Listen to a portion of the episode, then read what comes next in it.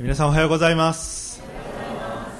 えー、三崎福音教会の高橋です、えー、今朝本当に南大阪福音教会でこのようにして宣教の、えー、まあ、お明かしをさせていただける、え機会が本当に許されていることを心から感謝します、え まあ、あの南大阪福音教会私にとっては特別な教会なんです。憧れの教会です。教会にまあいろいろな教会を、まあ、あモデルといいますかああいう教会素晴らしいな、ね、ああいうふうに導かれていく教会いいないろいろ思いますけれども南大阪福音教会は憧れの教会ですね。皆さんに憧れてます。本当に本当なんですね。ですから今日は若干緊張もありながら 感謝のうちに、え、導かれています。感謝します。えー、私自身のことを、まあ、少し紹介させていただきます、えー、年は46歳です。今からモンゴルかと。えー、今からモンゴル語を覚えます。覚えないといけないですね。少しずつ学んでるんですけれども、まあ、ゆっくりとしたもんなんですが今からまあ言葉もしていくんですね、えー、今日家内も一緒に来ています。そして子供娘が1人です、えー、娘にもう23歳なんですね。であのこの教会ではユースの皆さんとかとこう交わらせてもらったりしてあの、まあ、よく知ってくれている教会じゃないかなと思って、えー、本当に、まあ、緊張の中にもリラックスしていきたいんですけれどもモンゴル宣教はあの神様が、まあ、不思議に与えてくださったそしてもう一度与えてくださった私にとってはそういうビジョンなんですね、えー今から11年もっと前ですね。十数年前に、まあ、不思議にこうモンゴルの方と出会うチャンスがありました。そのずっと前には漠然とモンゴルへの憧れはあったんですね。オートバイが好きなんですよ。で草原をぶっ飛ばしたいと。ザーッと気持ちよさそうだなってね。漠然とああいうところいいな。草原地平線。いいなでそれぐらいのイメージだったんですけれども。しかしまあ何か一番海外選挙を強いてどっか行ってみたければどこって言われた時にはうーんモンゴルかな。タンザニアとは思わなかったんですね。モンゴルかな。そんなふうに答えてはいたんですがそれぐらいの、まあ、興味の一番興味のある国という位置づけでしょうかね。ですが、まあ、不思議なこう出会いがありまして一番不思議なのは1993年ぐらいだったと思うんですが当時モンゴルにはクリスチャンは45人しか確認されていなかったんだそうです。912年に民主化になって93年ぐらいの出来事と記憶してるんですけど一人のモンゴル人の方が日本に来られて私はその4分の1のクリスチャンですって言われたのを覚えてるんですね。25%が目の前にいると思ったんですね。でインパクトありました。禁止されている国ですとか地下で地下で教会活動しなければなりませんという国よりも何か私にとってはインパクトがあったんですね。それからしばらくして本当不思議にこうモンゴルからのゲストあるいはモンゴルで宣教しておられるインタークトの先生ゲストに来てくださってですねモンゴルのために祈ってください。あなた海外行くつもりないんですか？強いて一国あげるならどこですか？いやモンゴルかな。じゃあ祈ってくださいって。そんなやり取りの中で本当祈らされてですねどうしても思いが取れなくなったんですね。それで当時一緒に奉仕していたのはケント・エデフォス先生だったんですけどケント先生こんな思いだと。じゃあぜひそれモンゴル行って現地で祈ってみなさいと言われて出かけていったのが2000年。その時確信いただきました。ですがまあ教会はですね当時奉仕している教会ですぐにじゃあ行ってらっしゃいというわけにはもちろんいかなくてえー、まあ、今日に至っているというところがあるんですけれども本当に神様はあ私の方では何かもう棚上げになってしまっていることも神様はお忘れにならないですね。あの方が、まあ、飯たんだと言ったら飯たんだと。何かこう引き出すようにしてまた大事にこう包むようにもしてくださってね導いてくださるんだなということを強く思わされています。でモンゴルという国について少し皆さんにあのもう少し分かっていただきたいと思いますね、えー、祈っていただくためにも理解深めてほしいので、えー、あのムービーがありますので少しムービーと説明とででその後であの家内に証の時間を数分間渡したいと思います。またその後講談に戻ってきます。ムービーお願いします。モンゴルっていうのはああいう字を書きますね。キリル文字。ロシアの字を使って今は生活しています。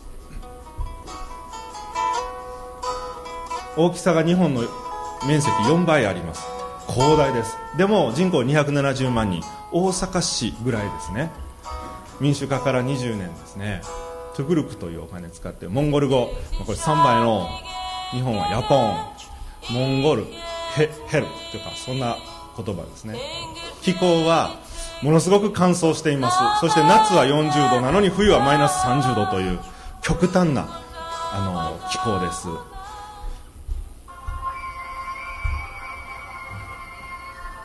ホーミーという一人の人が二色の音色を出す音楽です。ちょっと分かりにくかった。またチャンスあったら聞いてください。で文化なんですけど主食はね肉なんです。主食が肉ですよ。はい、お米もありますけど立場逆転してる感じですね。でチベット仏教シャーマニズムまた近年はいろいろな異端もあの入ってきています。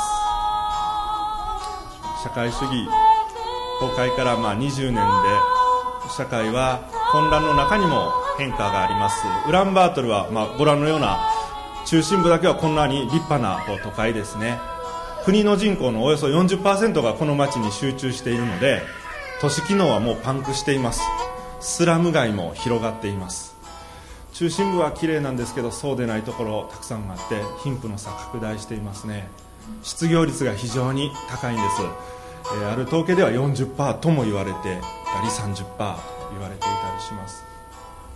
公務員の方のお給料が2万円から5万円くらいらしいんですが家賃は数万円まあ2万円1万円2万円するのかな3万円という声もあるんですが物価も非常に高いんですね。でも人々は本当は明るいです。モンゴルの人たちは、まあ、日本人と外見そっくりですね。産業は遊牧それから工業地下資源ですね、えー、カシミヤ有名ですけれども、まあ、そんなに大きな産業というのはほとんど、まあ、仕事のない国ですね実際のところ。雄大な自然とそれかこう独特の文化とですねまたいろんなことが遊牧らしくどんどん変化していく国なんですねモンゴル。でもイエス様は本当にこのモンゴルの国を愛してやまないそういう国です。児童労働幼い子供がこう労働をしなければならないあるいは労働にこう半分奴隷のように使われている環境でしょうか。社会問題です。炭鉱で働く少年ですね。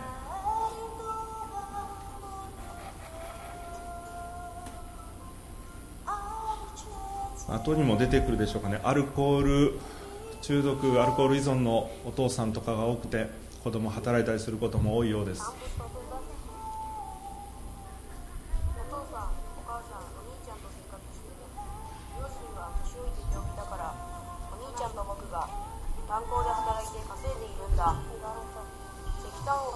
この彼は、えーまあ、ご両親が病気でお兄さんと一緒に炭鉱で働いて家族を支えているということですがあの本当に離婚率も高いですし失業率も高くてですねアルコール中毒 DV といった問題も多いんですね。これはゲル地区と言われるウランバートルの郊外は中心だけ都会でもう周囲はゲル地区、まあ、勝手に人々がウランバートル近郊に移り住んでいるような状態ですね。寒い時はペットボトルでもビニールでも何でも燃やすのでもう街中ものすごい煙で冬は喘息患者が急増します。そんなモンゴルですけど教会の様子を少し見ていただきたいと思います。これはゲルの教会ですね。このゲルの中が教会なんですけどあの丸いテントの建物がゲルと言いますがちゃんとこのテントのような街道ですけれどコンピューターがあってプロジェクターがあってあのみんなそれをスクリーン見ながら賛美してですねエレキギターとかもあって打って変わって中心街にある大きな都会的な教会ですね。ちょうど行った日が河原で洗礼式だったんです。18名の人が実践されました、えー、夏しかこう川で洗礼ってできないので冬厳しいのでこの夏の季節に洗礼者が集中してるんですね。夏の間に3回洗礼するっておっしゃってました。洗礼式があるって。そしてやっぱり肉食べるんですよ。お肉ばっか食べてはるんですねこの人たちはね。私ですけれど。でおしゃべりが大好きで日が高いように見えますがこれも夕方の6時7時ぐらいです。昼からずっと洗礼終わってからもうずっと遊んでる、まあ、そういう人たちですね。これまた違う都会的な教会の一つですね。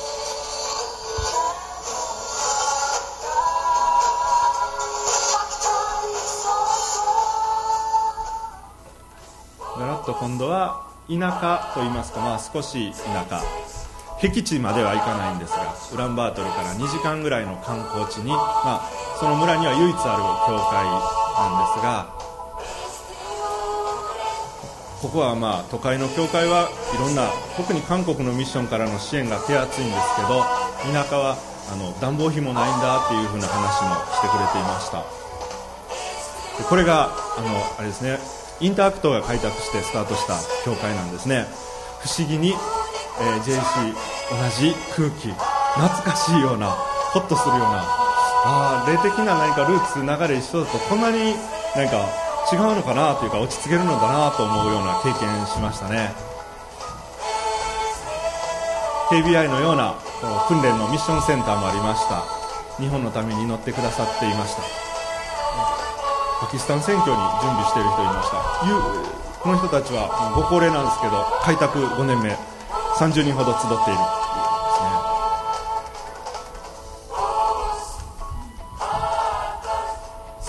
お祈りください。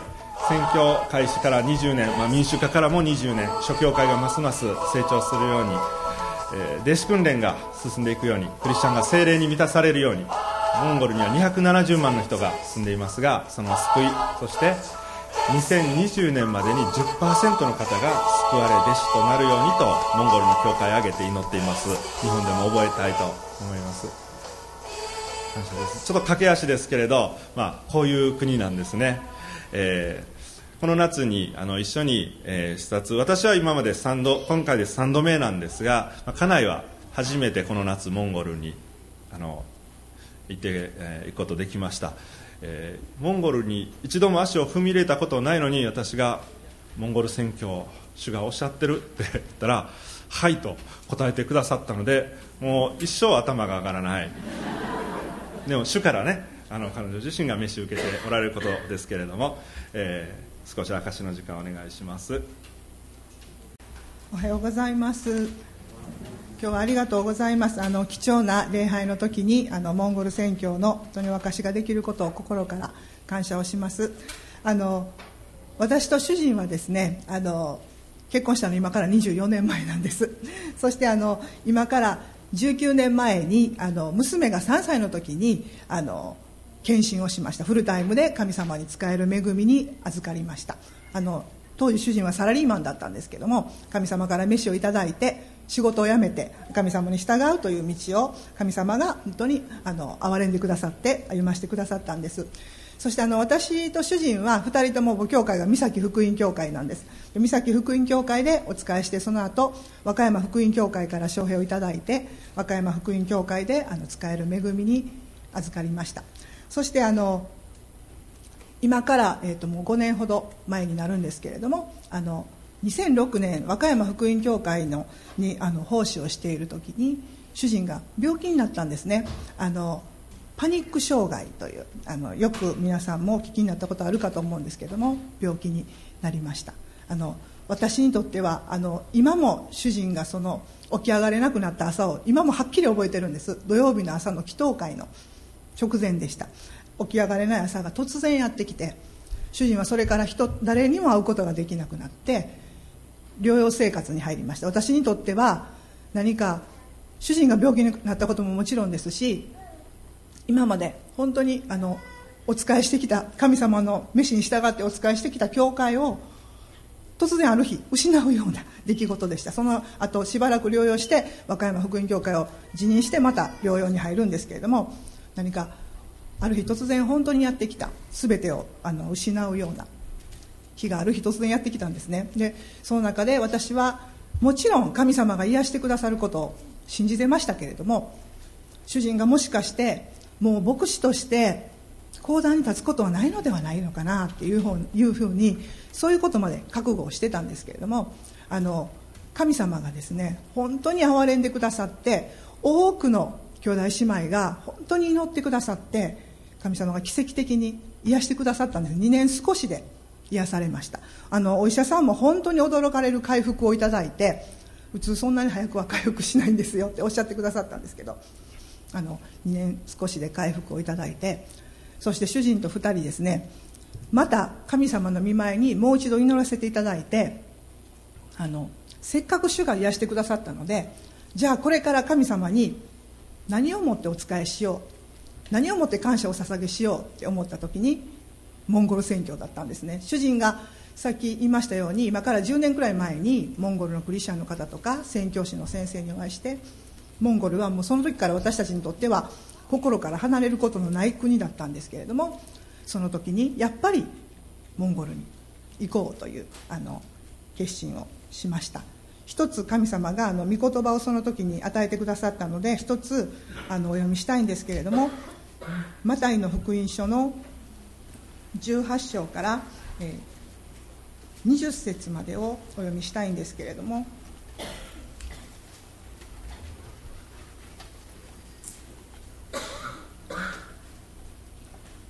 お読みします。マタイの福音書28章の18節。イエスは近づいてきて彼らにこう言われた。私には天においても地においても一切の権威が与えられています。それゆえあなた方は行ってあらゆる国の人々を弟子としなさい。そして父子精霊の皆によってバプテスマを授けまたあなたが私があなた方に命じておいたすべてのことを守るように彼らを教えなさい。見よ私は世の終わりまでいつもあなた方と共にいます。とてもあの有名な大宣教命令の箇所です。神様がこのところを本当に示してくださって中でも18節の「私には天においても地においても一切の権威が与えられています」というところを神様が示してくださって私が権威によってモンゴルに行きなさいというのであなた行きなさいとおっしゃってくださったので私はただ単純に神様の権威に従いたいというふうに思っています。私はあの神様がいつも私に最善の道を用意してくださることを知っているのであのこの権威に従っていきたいというふうに思っています。そしてあの20節に「世の終わりまでいつもあなた方と共にいます」っておっしゃってくださるので神様が共にいてくださる。そのことが本当に私に与えられた大きな恵みなので共にいてくださる主と共にモンゴルにあの行かせていただきたいなというふうに思っています。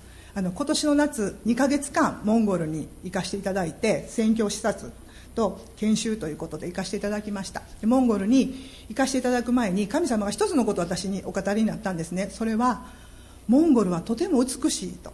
神様お語りになったんですね。そして行かせていただいて初めて行ったモンゴルはとても綺麗でした。あの今年は例年になく雨が降ったんですね。モンゴル雨を降らない国なんです。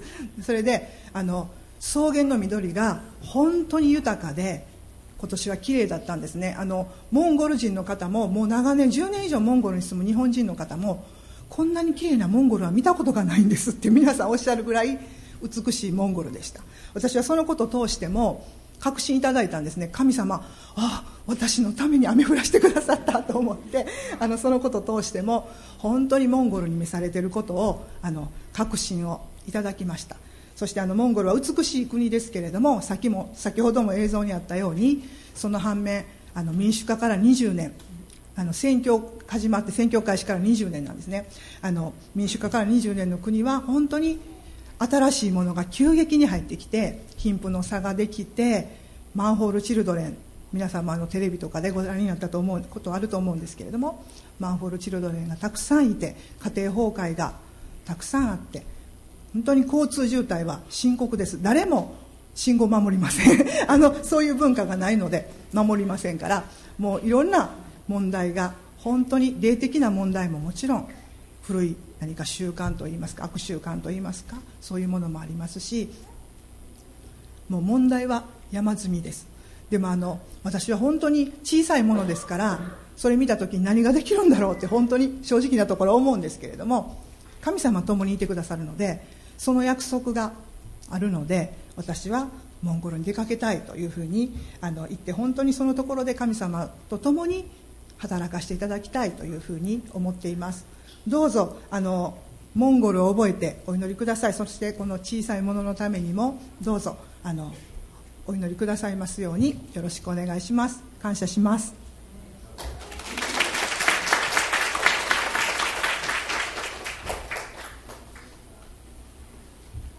感謝します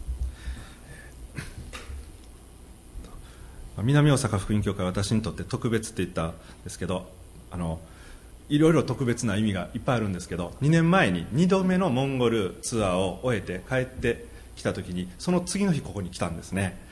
えーと、予言のセミナーか何かが行われてたんですね。ちょうど今ぐらいか10月ぐらいの時期だったかな、えー、秋ぐらいだったかな。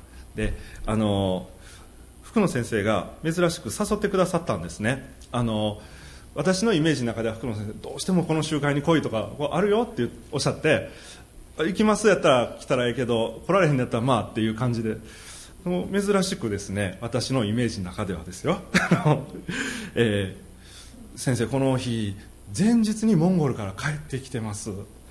ちょっと難しいって疲れてると思うしまあやめとこうかなってか行けたら行きますけど、ね、あの先生がですね福野先生が前の日帰ってきてるんやったら全然大丈夫や 日本に出るんだから来なさいって言われてあ先生そんな風に誘ってくださるというか強くプッシュしてくださるっていうこと僕あんまり経験がなかったのであだったらと思って来させていただいたんです。そしたら予言のセミナーの終わって、まあ、ミニストリータイムの時になりまして一番にですねそのゲストの先生ではなくて通訳か何かするためかなジョンさんが横に立っておられたんです。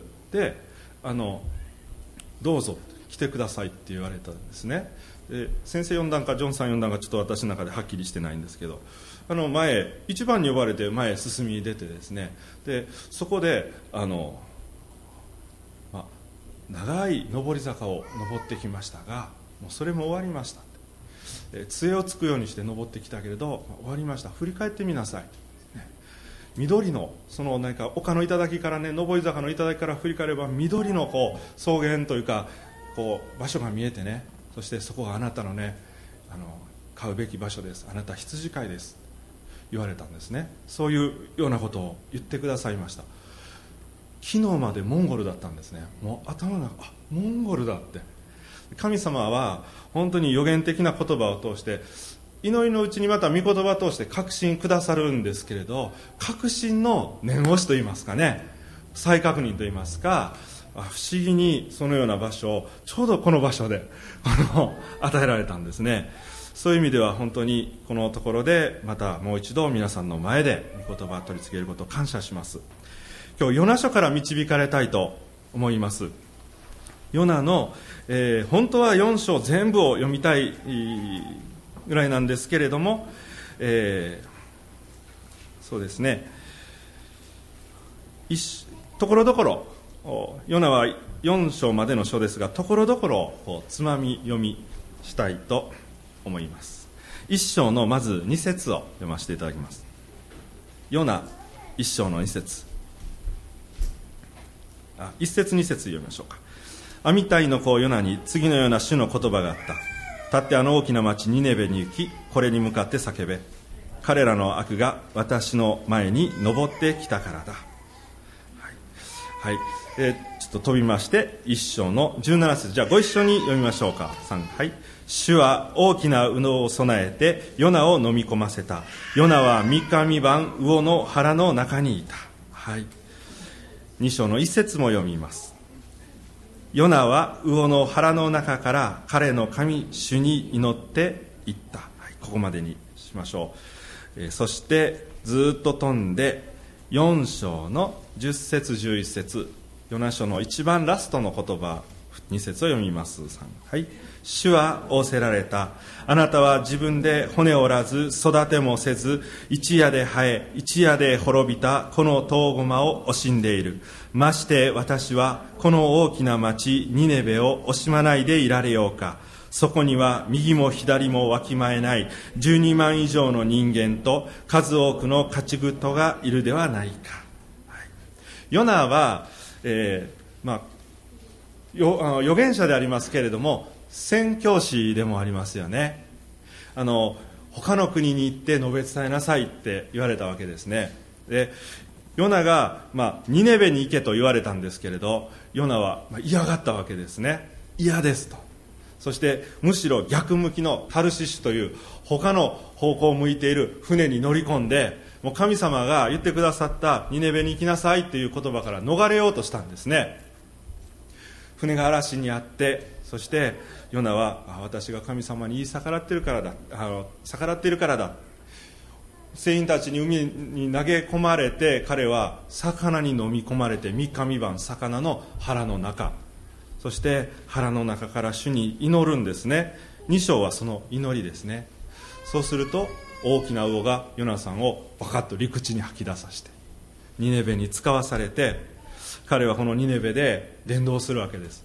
リバイバル起こってニネベ中の人がイエス様を信じて悔い改めてですね神様あの町は本当に罪深いから滅ぼすとおっしゃっていたんですけれどもその滅ぼすことを神様思いとどめられた。ヨナはそこで「ハレルヤ!」って喜んだらよかったんですけど何か拗ねてしまった。だから最初からいかんでもええと思っとってんと。分かっとってんこのハッピーエンドがなって。いうようなことを言いました。でも高みの見物でねこのニネベの町どうなるんだろうか。こうちょっと高いところからでしょうか。見下ろして見てやろうとしたんでしょうかね。ものすごい炎天下でトウゴマの木の枝こう影がちょうどいい。そこに座ってた枯れてしまった。なんで神様こんな暑いのに枯らすのって文句言ったら神様が「お前トウゴマを惜しむのか。私はこの町を惜しまないでいられない」そういう箇所なんですね。ヨナはねあの何か宣教師預言者であり宣教師でありますけれど何かすっといかないね。私このヨナを見てると自分もそうだなと思うんですね。自分自身だなと思うんですよ。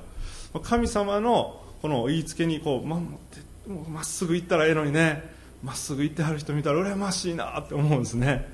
でも私は何かすぐこう恐れたり退いたり神様の前にわがまま言ったりそういうものですね。ヨナを見てると何かちょっと自分似てるのかなと思ったりしますが、まあ、このヨナを使わして神様はですねニネベの町の滅びることをとどめられました。あのニネベの町っていうのは実はヨナたちイスラエルの民ユダヤの民にとったらねアッシリアの首都なんですよ。敵国です。今もまさにね迫ってきてるんです。包囲してきてるんです。攻めてきてるんですね。行って述べ伝えよって言うんです。断るのもちょっと納得がいくぐらいのね。しかし神様は本当不思議なお方で敵のところに行って述べ伝えなさい。ですね。モンゴルの人のことをモンゴル人もあの私行くと悪く言います。モンゴル宣教のその大事な秘訣は何ですか？っていうふうにモンゴル人の牧師先生にお尋ねしたんです。私日本から来て何が大事なことですかね？そしたらこういう答え返ってきました。モンゴル人に対して怒らないこと。気長に。彼らは決してあなたの言うことを聞かないからとか言われてですね。いや自分もモンゴル人でしょ先生って思うんですけれど。まあ、あの背筋主義に傾いてるとかいうことですね。物質主義だとね。本当それはそうだと思うんですね。しかし、まあ、主の前に祈っていましたら埋めたい心の隙間があるんじゃないですか。上乾きがあって何を求めてよいかわからないでそれこそ右も左もわきまえないで求めてお金があれば幸せになるんじゃないかって地位や名誉を得れば力があれば、そんな風にして自分をこう何か埋めるようにしてね求めているに過ぎないんじゃないかな。そんなふうに、まあ、主にあってはあのこう精霊様にこう導かれる中で思わされるんですね。で、まあ、素の私で対応してるといや本当モンゴルの人って時々失礼だなとか思ってしまうんですけれどもそれは文化なんですね。異文化のことなんですけれども、まあ、ヨナは敵のところに行けって言われたんですね。でああ宣教師っていうのは何か文化を超えるって言いますか。イエス様は時々こうやりすぎのようなことをそこまでしなくてもいいんじゃないのと。言われます。もう46歳。今からモンゴル語覚えてそんなんせんでいいんじゃないの？他の人励ましてモンゴルに行くように励ましてあげたらあなたでなくていいんじゃないの？どういうわけかしら？私だとおっしゃってくださるんですね。まあ、イエス様もこそやりすぎのお方でないですか？天の御座から降りてこられてあの神の御子がですよ。天の御座降りてきてくださって人間の常識で言うたらそこまでせんでいいんじゃない。ね。いやイエス様70億人も今70億を超えましたね。地球全体にいるのが70億超えたって。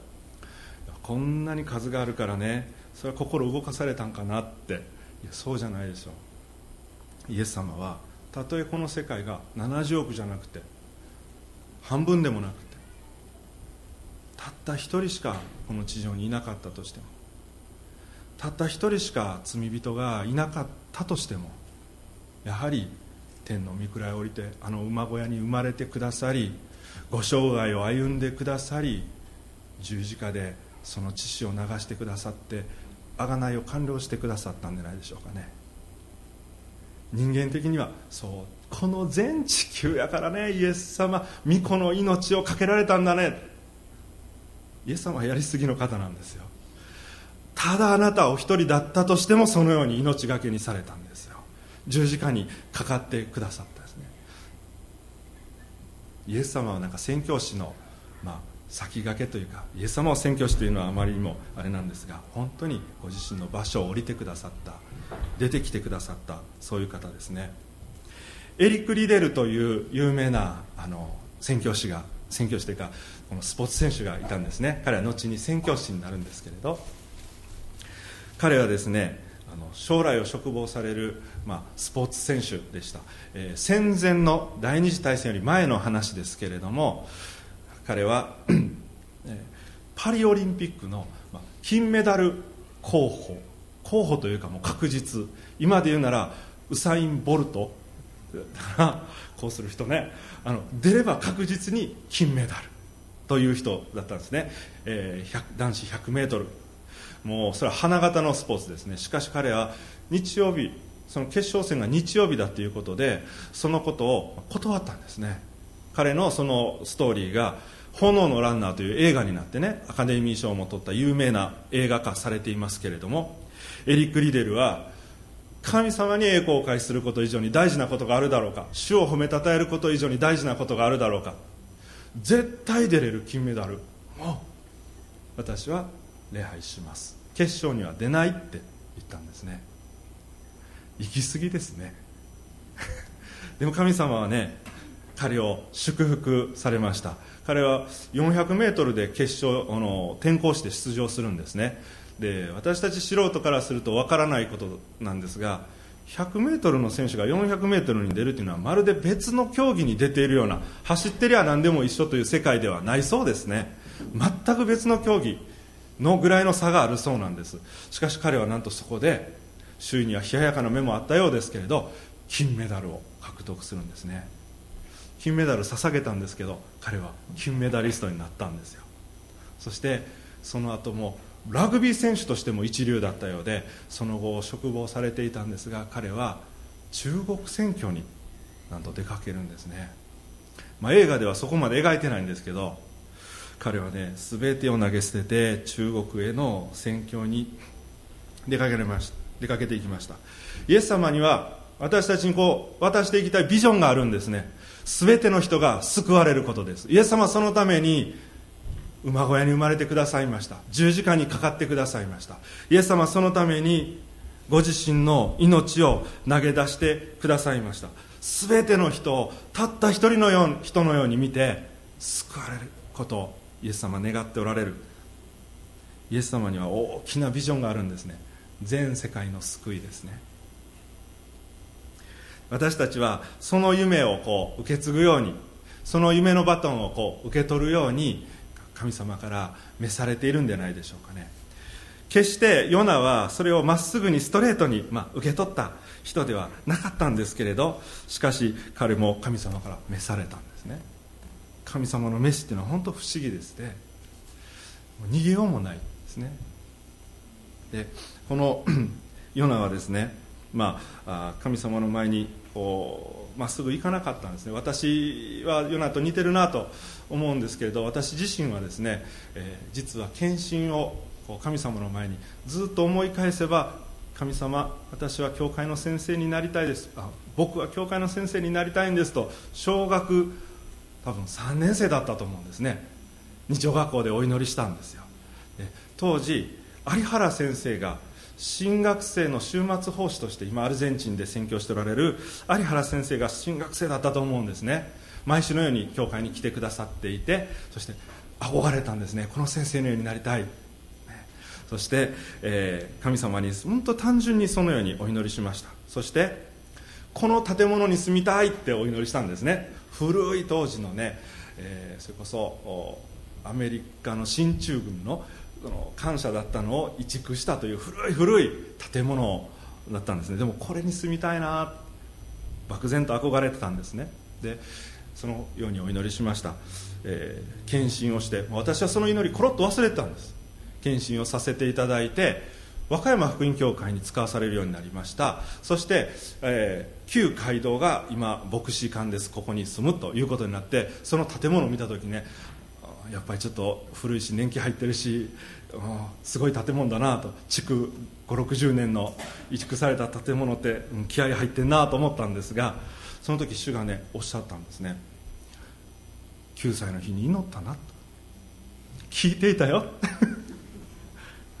この建物に住みたい。もう全く同じ。もう移築感謝の移築がね私のご教会の三崎福音にも和歌山福音教会にも同じ建物が建ってたんですよ。お前がこの建物と言ったからこの建物だ。同じ建物なんですよ。ああ本当そうだ全く同じデザインの同じ建物で今私はこの導かれてるのは何か自分の努力とか願いではなくて神様あの祈り聞いてくださったんだなって本当に主の前にあの感謝しました。そしてまあ私はその後病にも倒れたわけなんですけれどもある人はねこんなふうに信仰ない人はねなんか神様信じてるのかもしれないけど罰与えられてるんだ罰が与えられてるんだとかですね。しかし私はそのようには思わないんですね。今は本当にその病は神様からの賜り物だ賜物だっていうふうに本当思うんですね。でもしあのちょっと脱線ですがあの近くにそういう方おられたり今ご自身がしんどい精神的にあるいはいろんな環境があってしんどい苦しいという方おられたらあの神様必ず癒してくださいます。必ず癒してくださいます。で私の経験ではなくて聖書がそう教えています。御言葉が教えています。そしてね私はその当時祈ることもできない状態だったんですね。祈れない時のね秘訣発見したんです。祈れない時どうしたらいいんでしょう。賛美聞くこともできない。歌えないじゃなくて聞くこともできないんですよ。発見したのはね祈らないこと。祈らなくていいんだって。であのその中で深く教えられたのはね神の家族教会が祈ってくれてる。って今神の家族は一つ家族一つ群れ一つの体なんだっていうのはねその時のためのことでないかと思うぐらいに何かだいぶ元気になってからですよこんなふうに感じ取れたのはですね。思いました。しんどい時祈らなくていいですよ。その代わり教会信頼したらいいですよ。神の家族が祈ってくれますよ。先生方祈ってくれますよ。兄弟姉妹祈ってくれるに決まってるんですね。また立場が変われば祈らせていただける恵みでないでしょうかね。祈れない時教会信頼したらいいなとそんなふうに教えられたんですね。だいぶ脱線しちゃいましたけど、えーとそう。ヨナにとっては魚に飲み込まれるのは罰が当たったわけでも何でもなくてこれはよく考えたら神様のシェルターじゃないでしょうか。もしそのまんま大海に投げ込まれて大嵐だと彼溺れ死んだかもしれない魚に飲み込まれて助かったんですよ。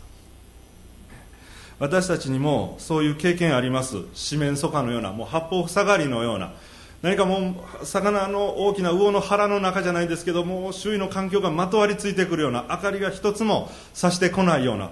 でも十字架ですね。彼は3日三晩腹の中にいたと。ヨナは3日三晩腹の中にいた。私はその中で十字架に合わせられる経験通らせていただいているんじゃないでしょうか。それは神様があなたを諦めておられないということです。神様は一つ目の大きなビジョンは全世界に述べ伝えたいということですね。二つ目は私たちを用いたいということですよ。そのために神様スタンドプレーはなさりたくないようです。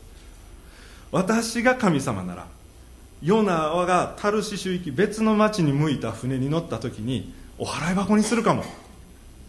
もっとこう素直なの使いたいわ。じゃああのあの人別の誰それさんにしましょう、ね、もうヨナはいダメ。もうねテストに失敗。落ちた。落第。彼は落第生。私が神様ならそう言ったかもしれないですね。しかし神様はそうでないんですよ。何とかしてヨナを用いたいんです。多くの人これヨナがね逆らったからひどい目あったねと言います。そうじゃないですよ。どうしてもヨナを用いたい神様おられて大きな魚すら備えて飲み込ませて吐き出させてでも一緒になりたい。二人三脚したい。主人の喜び共に喜んでくれって。その世界を共にあの頂に共に立ちましょうって神様そうヨナにも私たちにもメッセージくださってるんじゃないかなと思うんですね。ヨナは魚の腹の中で祈ります。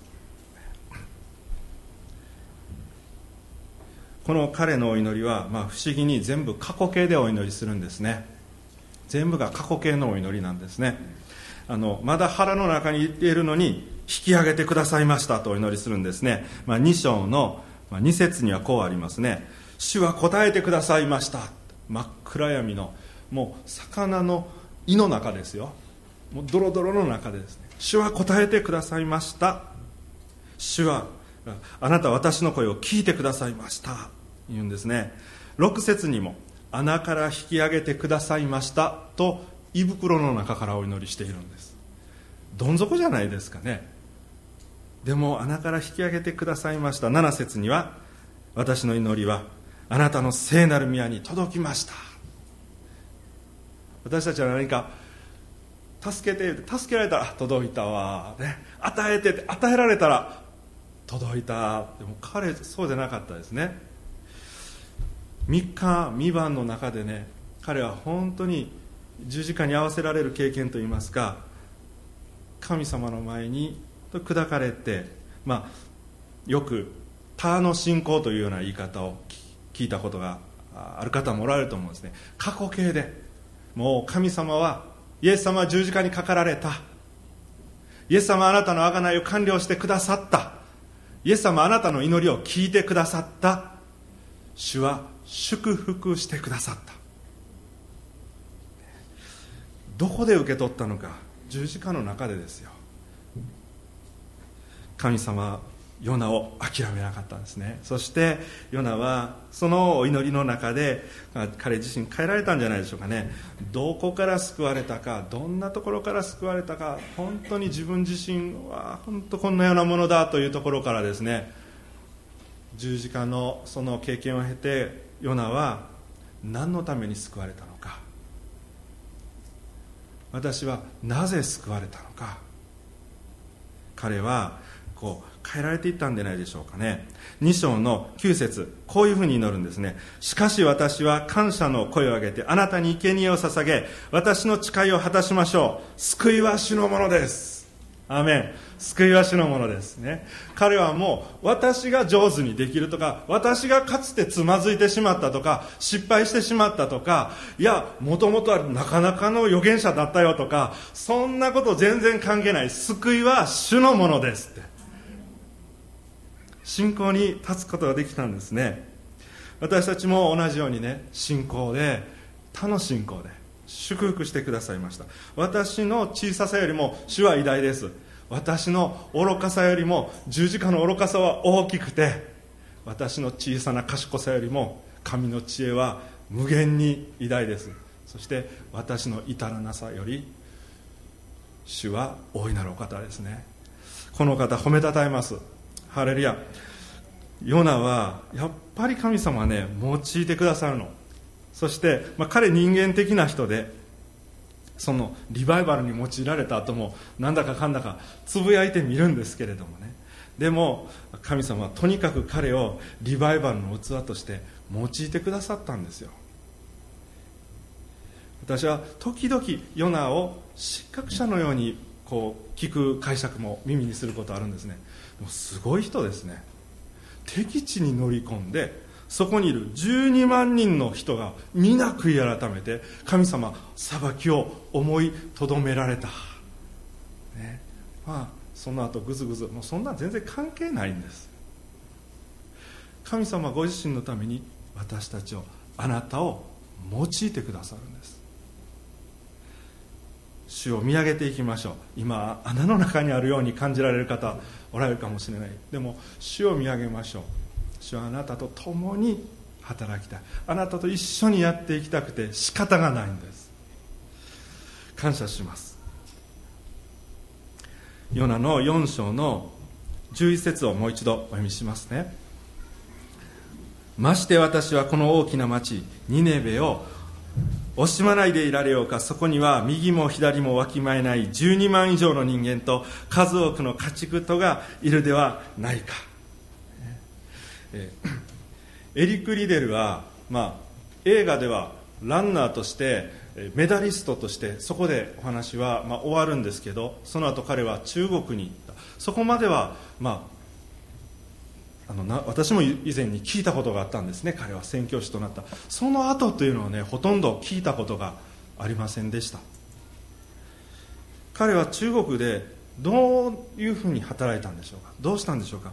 なんと 彼が中国に渡ったしばらくした後満州事変ですか？日本軍が侵攻してきました。そして彼は捕虜として捕らえられて抑留生活を送ることになったそうです。彼のいた村全体そこには、まあ、結構な数のの欧米からの人間がビジネスのためであったり宣教師であったり小さな子供も一緒に住んでいるようなインターナショナルスクールがそこにあったりするようなところだったそうですがもう町ごと捕虜抑留生活年齢差男女別関係なく非戦闘員だということで同じ収容所にドンとこの欧米人だということで入れられてしまったそうですね。彼はその生涯のほとんどをその収容所の中で過ごします。彼のミッションの生活の半分以上は収容所生活だったそうですね。そしてなんと彼は戦争が終わる前にその収容所で亡くなられるんですね。彼はその亡くなる少し前に一人の若者に自分のランニングシューズをプレゼントしているんだそうです。ティーブン・メカティフという当時少年だったそうですね。この方がそれを受け取ったんだそうですね。その収容所では欧米人に対してそれほどのひどい仕打ちあるいは幼い子供に対してはそんなにひどい仕打ちはなかったけれどでも中国の人に対しては日本兵がかなりひどいことをしていてこの拷問のシーンであるとか日本刀で惨殺されるというようなシーンをその少年たちも他の女性方もね非戦闘員である皆が見ていたそうですね。心がすさんで恐怖がいっぱいになって。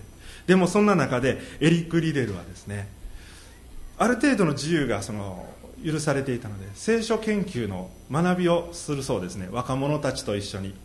そして 聖書を一緒に読んでいく中で若者たちからねある日不満の声疑問の声が湧き上がってくるんです。この聖書の箇所だけは先生どうしても納得できません。そのスティーブン少年も同じように仲間と一緒に先生こんなん分からへんわ。何かと言いますと汝の敵を愛せよって書いてあるんですね。愛せないです。昨日も殺されたよ。この間は僕の友人が死んでしまったよ病気で死んだよもうボロボロの粗末な小屋で雨降りの日に漏電で同級生がスティーブン少年の同級生は漏電による感電死で死んでしまうそうですね。なのにどうして愛せることができるんですかって彼らは迫るんですね。エリック・リデルはうなずきながら聞きながら私も本当に君たちと同じような思いになるところだった。でもね人がそうなっている時無関愛の裏返しは憎しむことじゃなくて無関心なんだけれど人がそうなってる時ね人間は憎しんでる時が一番自己中心なんだよ。相手のために愛することできなくても聖書その後読んでごらん。祈りなさいって。祈ってみようって。そんなふうに答えてくださったんだそうです。スティーブン少年全然納得できなくて。そんなことできるかって。でも別とこに帰ってね先生がそうおっしゃるんだからまあ形だけでもって祈ってみたんだそうです。そうすると彼の内側に変化が起こってきたそうです。長い時間かけて憎いのは日本兵じゃないよなって戦争だよなっていや罪だっていうふうに彼の思いの中にこう変化が起こってきたんだそうですね。そしてスティーブン・ショネスこのエリック・リデール先生も亡くなった後やっと戦争が終わって7年8年ぶりに両親とまた再会することができて彼は成長して宣教師になるんですね。日本に宣教に来られた東北の方に来られたそうです。そしてこのスティーブン・メカティフ先生のご奉仕によってあの有名な工藤信夫先生とかも救いに導かれてきたんだそうです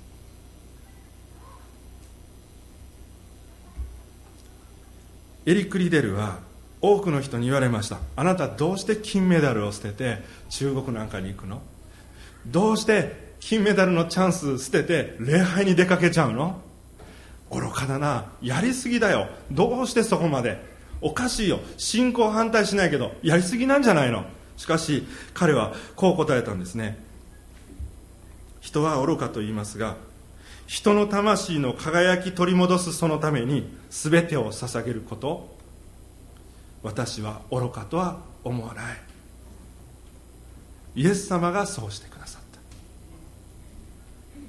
この方をモンゴルでも述べ伝えたいと願うんですね。どうぞあの覚えてお祈りください。本当に一人ではあ何もできないものですからぜひ覚えてお祈りください。共に主の栄光を拝させていただきたいと願います。感謝します。祈ります。ハレルヤですハレルヤ主よ。ハレルヤ主よ。ハレルヤイエス様。ハレルヤ。主よあなたがまず初めに何か私たちの想像や理解をはるかに超えて行き過ぎるようにして神の御子であるあなたがやりすぎぐらい感謝いたします。私のためにご自身の尊いその命を十字架の前に投げ出してくださり血を流してくださりハレルヤイエス様あなたの十字架で救われました。あがなわれました。感謝いたします。主よ救いは主のものです。宣教も主のものです。教会も主のものです。私たちの小ささや至らなさや愚かであったりそんなことよりもあなたの十字架の方が圧倒的に偉大で私たちは今日このようにしてあなたに礼拝を捧げ栄光をお返しできていることを心から感謝いたします。右も左もわきまえない民がこの世界には大勢いられて主よ声にならない叫びを祈りにならない叫びを上げてある人はアルコールにある人はお金にある人は権力に主よどうぞ福音を述べ伝えさせてください。主よどうぞあなたが私たちを用いると言ってくださっているゆえに感謝いたします。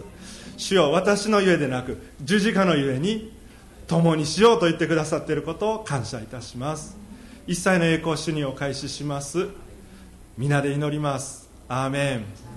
アーメン。しばらくご一緒にお祈りいたしましょう。ハレルヤイエスハレルヤ主よハレルヤ主よハレルヤおーイエス様ハレルヤアラバシャンハブラサカラレベリシリアラハレルヤイエス様オーラバシャララバラサンカララバラシリリアラハララバラサンタララバラシャララバラサンテリリおー主よ主よ主よ主よ主よイエス様イエス様イエス様おおあなたどこに行かれたのですか？一体どこに行ってしまわれたのですか？ここにいるとあなた言ってくださることを感謝します。主よ私が私を諦めそうになってもあなたは私を諦めないでいてくださって右往さえ備えて飲み込ませるようにして主よありがとうございます。ハーレルヤハーレルヤ主よあなたを褒めたたえます。ハーレルヤ。オーラバサララバラシャンララバラサン。ハーレルヤイエス様ハレルヤ主よハレルヤハーレルヤハーレルヤオレバラサンイエス様あなたが本当に描いてくださっているビジョンを共に受け取りますハーレルヤ主よオレバラサンカララバラシハラバラサン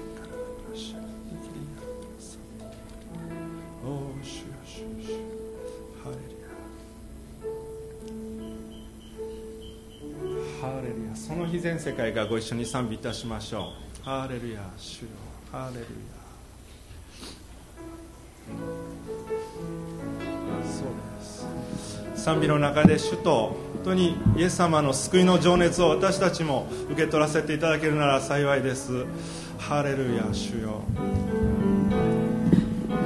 我が神主よ。立ち上がって歌いましょうかさせた偉大なるその計画天が開き光が満ちシオンの上にとどまる救いの御業全地を追い喜